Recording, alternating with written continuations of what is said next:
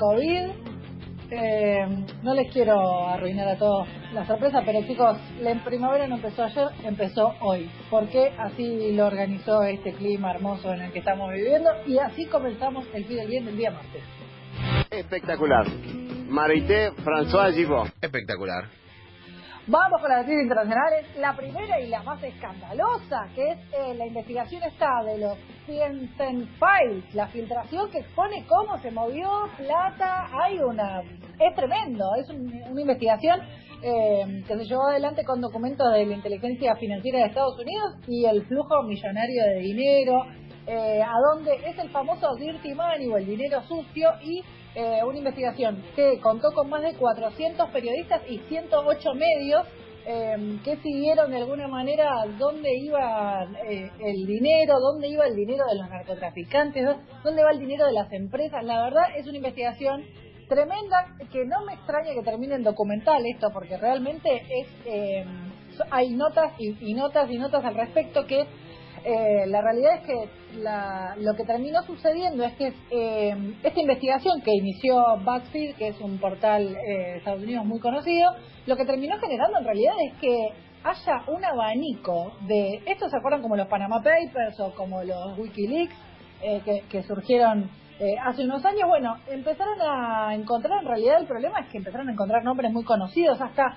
Mascherano está vinculado con una plata que parece, hay algo ahí también, surgió el nombre de Tinelli. Hay muchas personas involucradas en esta investigación, de la que participaron más de 400 periodistas, 88 eh, países y casi 100, algo así como 108, 110 medios involucrados. Una investigación muy importante respecto de eh, esto, cómo se fue moviendo el dinero y ¿Qué, eh, de alguna manera, qué es lo que estaban haciendo los bancos y las entidades financieras respecto de seguir el tráfico de este dinero que puede llegar a ver y puede tener a veces origen eh, dudoso o delictivo y cómo van sorteando eh, las, las regulaciones que el sistema propone, ¿no? Y acá era eh, un poco la, el, gancho de, esta historia que realmente es muy interesante. Así que esa es la primera con eh, que tiene que ver con el ámbito internacional. Segundo, Bolsonaro fue estuvo eh, presente en la 75 ABA, Asamblea General de la ONU, y dijo que la prensa brasileña politizó coronavirus. No, Bolso. No sé, no sé, Bolsi. No, Bolso, no. No, sé, Bolsi, me parece que no, pero bueno, eh, dio un discurso eh, bastante extenso y eh, como, como ocurrió en todo el mundo, la prensa brasileña también politizó el coronavirus, diseminando el pánico entre la población, dice eh, uno de los países de Latinoamérica con el número de muertes más altos eh, por la pandemia, pero capaz que fue porque lo colonizaron, no porque lo politizaron, no porque realmente sucedió. Esta es tremenda y cuatro ONG acusaron al centro de detención de Irwin County en Georgia por esterilización forzada de mujeres inmigrantes en los Estados Unidos. O sea, ¿Ustedes vieron eh, Years and Years, la serie? Sí, claro. Bueno, chicos, ¿se acuerdan la escena donde están los campos donde tienen a la gente, a los inmigrantes que no pueden pasar la frontera y empiezan a poner vallas y vos pasás y vos te quedás de este lado? Eh, el murito y todo lo que quieran, eh, hay algunas denuncias que eh, están empezando a surgir a partir de eh, la, el caso explotó la semana pasada cuando una eh, enfermera declaró que había prácticas médicas no consentidas en un centro de detención de inmigrantes en Georgia. Esto hay que seguirlo porque realmente va a ser un escándalo si llega a ser verdad. Eh, más allá de eh, que la situación de los inmigrantes es muy complicada en Estados Unidos, de ahí de que se practiquen esterilización forzada, es todo lo que está mal. Así que es tremenda eh, esa noticia. Em, y después del caso, respecto del COVID, suben los casos de coronavirus en Suecia y están estudiando restricciones en Estocolmo porque no saben cómo hacer para eh, detenerlo, porque venían bien, la verdad que estaban como flexibilizando un poco, como se dice también acá el término, y hubo rebrote y volvieron un poquito. Venían bien y pasaron cosas. Sí, como diría. Claro. por ahí. Está muy bien. Bueno, a- hasta aquí las noticias internacionales. Next. La política es sucia, venenosa, mala. Bueno, eh, este ejercicio de contar noticias todos los días nos sirve para recordar estas cositas. ¿Se acuerdan que hace, hace unos 15 días, no, men- menos, hace una semana nosotros hablamos de la República Separatista de Tandil porque decidió que no iba a utilizar el sistema de fases, eh, el intendente de Tandil eh, dijo que no iba a utilizar la- el sistema de fases, que iba a usar un semáforo. Bueno, eh, el gobernador de la provincia de Buenos Aires, Axel Kicillof, eh, eh, generó un plan para eh, reactivar el turismo. ¿A qué municipio o a qué ciudad dejó fuera de este, de este fondo? A Tandil. ¿Por qué? Porque que directamente ellos tienen un semáforo y Axel dijo que como no está seguro que cumplía con los requisitos sanitarios que se están trabajando para la temporada, si bien hay un calendario abierto, por lo pronto no van a eh, asignarle el fondo para reactivar el turismo en la ciudad de Tandil porque eh, fueron con el semáforo en vez de ir con eh, el sistema de fases que se está utilizando en todo el país. Complicado, pero bueno. Eh, next. ¿Ustedes son los que se portan bien o más o ¿O menos? ¿Se portan bien o más o menos? Bueno, a ver, eh, también complicadas algunas noticias para contar. La primera es que, ¿se acuerdan que también estábamos hablando de que el lunes fue un día de muchas marchas y protestas y de muchas movilizaciones? Una de las movilizaciones fue justamente la del personal de la sanidad que fueron a reclamar a la legislatura, fueron a llevar un petitorio para que los reconozcan como personal de salud y no como administrativos. eh, y lo que terminó, la verdad, que en una cuestión bastante violenta de, de represión por parte de eh, las autoridades que estaban alrededor, eh, algo que la verdad no, no debería suceder, así que eh, no, no está bueno que cuando alguien va a reclamar por amplitud de derechos termine en esta situación, así que esa es la mala. Eh, esta es rara. Eh, Canadá eh, está como muy atenta, para mí están atentos a las redes sociales. Tipo, están viendo Sí. mucho lo que están lo que están tuiteando los influencers, que dijo, pará, que si ustedes se quieren ir porque no les gusta la Argentina, eh, acá estamos buscando profesionales. El gobierno canadiense abrió una convocatoria para que ellos deseen probar suerte en el exterior. Como que, bueno, lo vieron. ¿Viste Me gusta, Canadá, me gusta, está bien. Bieber, qué sé yo. qué No, la, la vieron. Hay, hay gobiernos que se manejan viendo las redes sociales y bueno, ejecutan por ahí, ¿no? Claro, para mí ellos estaban haciendo así como el CEO estaba picando para arriba y dijeron, che, pará, esto está, está en hype. Bueno, vamos a buscarlos y están en hype los que se quieren ir del país. Lo que también dijeron por otro lado es que de Cancillería dieron esta información respecto de que no va a ser tan sencillo poder emigrar todavía, eh, sobre todo justamente para poder detener la pandemia, más allá del deseo de que puede ser genuino de alguien que quiera irse del país con su familia a emigrar al exterior, dependiendo de dónde vaya, tiene que ver con los tiempos que se van a aplicar y las restricciones que va a haber respecto de la decisión de emigrar, solamente por una cuestión de, de- de la pandemia, solo por eso. Next. Yo no manejo el rating. Yo no manejo el rating, dice Ricardo. Bueno, ah, bueno, a ver, una que en realidad me quedó colgada de... Porque siempre criticamos, ¿no? Y me acuerdo que Lucas ayer hablaba de que él no iba, por ejemplo, a Palermo a festejar el Día de la Primavera porque siempre había un... Le, le daba miedito porque siempre había alguien que se agarraba piñas, qué sé yo. Sí. Bueno, hay que celebrar cuando la- las cosas se hacen bien. Los que fueron a Palermo la hicieron en paz, estuvieron cada uno en la suya, con distanciamiento, con barbijos, con alcohol en gel. Así que felicitaciones a los que fueron a festejar de Primavera y lo hicieron con cómo debían hacerlo. Así que aguante que fueron y esperemos que eh, continúen por la senda así como se requiere. Bueno, a ver, esta del, del mundo del espectáculo. El chaquero paravicino está en terapia intensiva, No. eh, se, se- estuvo internado por COVID No. eh, y ahora tiene, tuvo un problema en, en el pulmón, así que le mandamos un beso a su familia y a él Chaqué. para que se recupere pronto. Eh, hay un quilombo bárbaro con el programa este Mujeres de Canal 13 que no sé qué pasa porque dice que un día conduce una, un día conduce otra, de golpe solita se va, eh, ahora parece que Claudia Fontán tampoco va a estar más en Mujeres después de que recuperarse de COVID. Está rara la mano ahí, no sé qué pasa.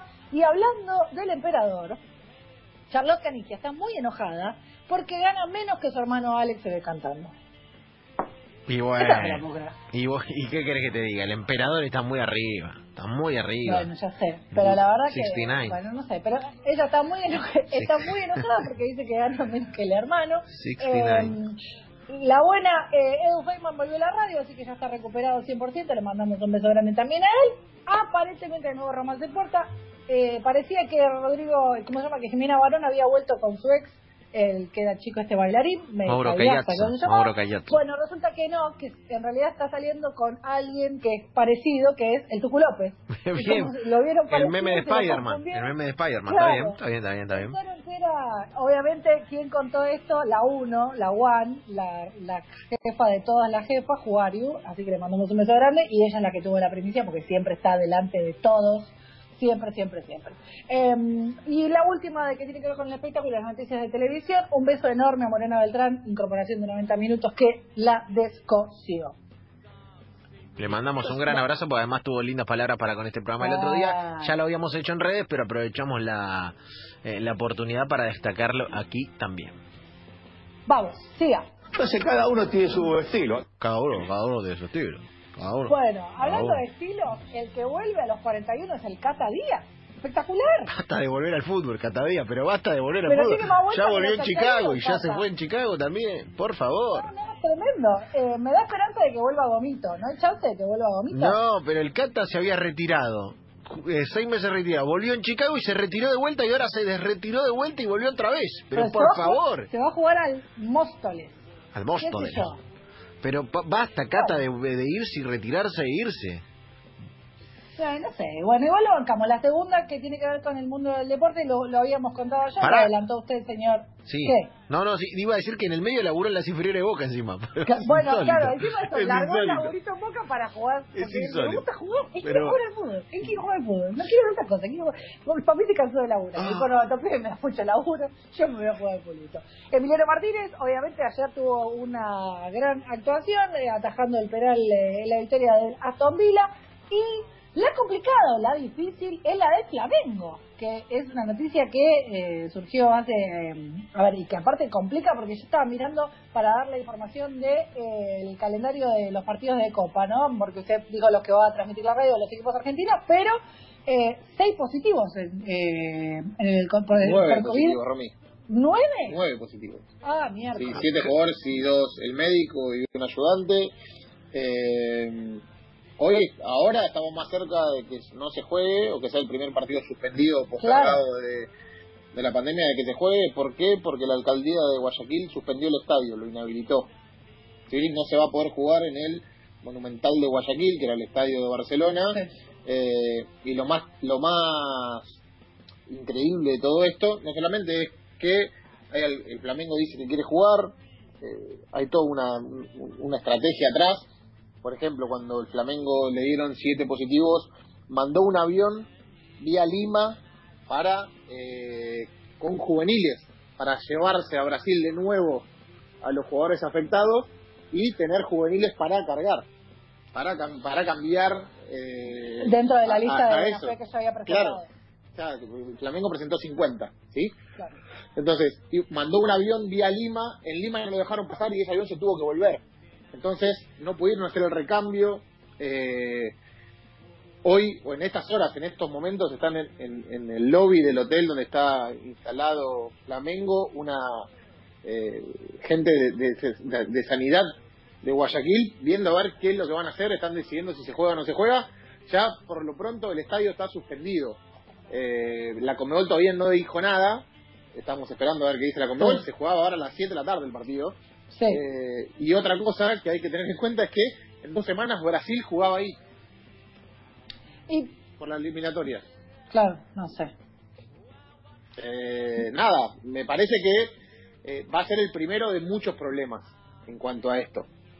Porque acá la Conmebol es el único que puede suspender el partido, sí, pero Guayaquil te dice yo no te doy el estadio para jugar. Entonces, hay que ver la decisión de la Conmebol si le quita los puntos a Barcelona, porque Flamengo dice que quiere jugar, o espera y, pospone el partido a ver qué es lo que va a pasar.